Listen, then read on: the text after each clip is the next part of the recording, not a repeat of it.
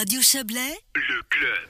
Le conseil communal de la Tour de Paix a tenu sa toute première séance de l'année hier soir. Et ce qu'on peut dire, c'est que les conseillers n'ont pas voulu démarrer 2022 trop fort. Euh, Quentin Fray a assisté au débat. Effectivement, une soirée plutôt tranquille à la salle des remparts hier. À titre d'exemple, les élus n'ont pas voté sur le moindre objet. Ils n'ont eu à se prononcer que sur l'approbation du procès verbal de la dernière séance et sur les modifications de l'ordre du jour.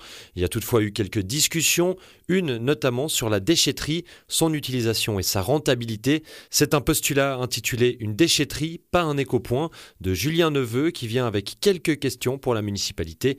On écoute l'élu des Verts, Julien Neveu. Ce postulat, en fait, demande de savoir où on en est au niveau de la commune, de savoir ce qu'on peut améliorer.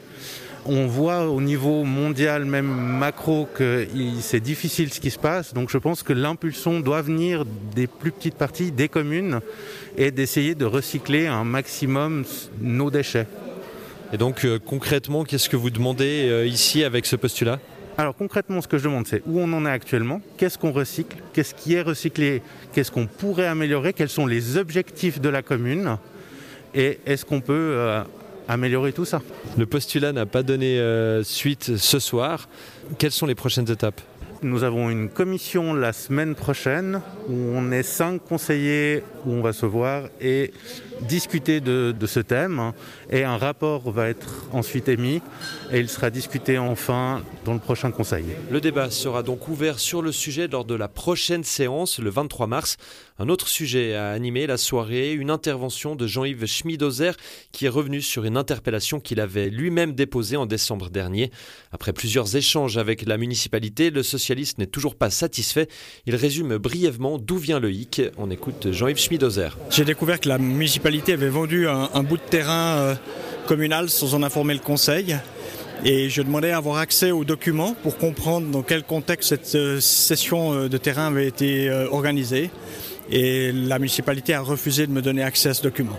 Et puis vous êtes heurté en fait à un refus qui n'a pas lieu d'être, selon vous? Alors effectivement, il y a une loi sur l'information qui permet à chaque citoyen d'avoir accès aux documents euh, aux mains de la municipalité. Euh, là, on m'a refusé euh, l'accès à ce document, donc j'ai décidé de bah, demander à la justice de savoir si la municipalité a raison de refuser ce document ou si, au contraire, les citoyens doivent se voir reconnaître ce droit de, de demander ce qui est prévu en principe par la loi. Les résultats Résultats à suivre. Nous serons fixés, je pense, dans le courant de l'année. Le dossier est donc maintenant aux mains du tribunal cantonal vaudois. La parcelle située à la Fara, elle, est en revanche déjà vendue. Et sur une note bien différente, le conseil communal a aussi vécu une scène touchante hier.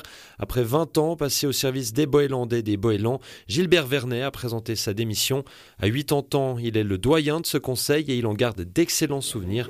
Gilbert Vernet. Je pense surtout aux personnes que j'ai connues dans le cadre des commissions, notamment dans la commission de gestion. J'ai fait partie pendant 8 ans de la commission de gestion. C'est une commission qui se réunit souvent. On a forcément des liens plus resserrés.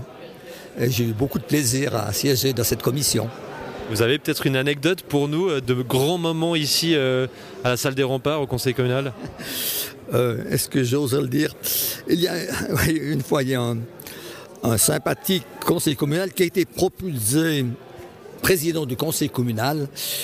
Ah, il a accepté parce qu'il n'y avait personne d'autre dans son groupe. il avait fait quelques boulettes. Et plusieurs fois, il a suscité des rires parmi les, rangs. Mais heureusement, la, l'année sous sa présidence euh, s'est bien déroulée parce que chaque fois qu'il faisait une boulette, il y a quelqu'un dans la salle, un ancien ex-président ou présidente, qui le reprenait et puis il acceptait d'être euh, remis à l'ordre, si j'ose dire. Ça représente assez le conseil communal de la Tour, plutôt bon enfant, sympathique? Ou pas toujours alors, alors, si je voulais faire une appréciation générale, je dirais que les, 15 premières années, ce qui correspond grosso modo à quatre législatures, il y avait plus de fair play, moins de tension. Il y a toujours bien sûr des échanges verbaux euh, rudes, mais toujours euh, corrects. La dernière législature, euh, il y a eu des interventions plus intentives et puis des, un langage parfois plutôt grossier, ce qui est assez rare, mais qui arrivait presque à chaque séance.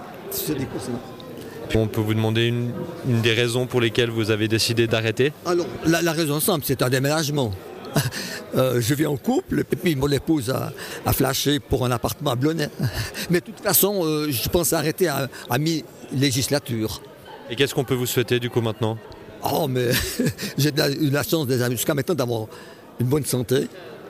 Alors, euh, merci, si vous me la souhaitez aussi. Servir et disparaître. Bravo et merci. C'était un dossier préparé par Quentin Frey. À noter que le prochain conseil communal prévu le 23 mars risque d'être un peu plus animé avec notamment des nouvelles de l'avenir du château de la Tour de Paix.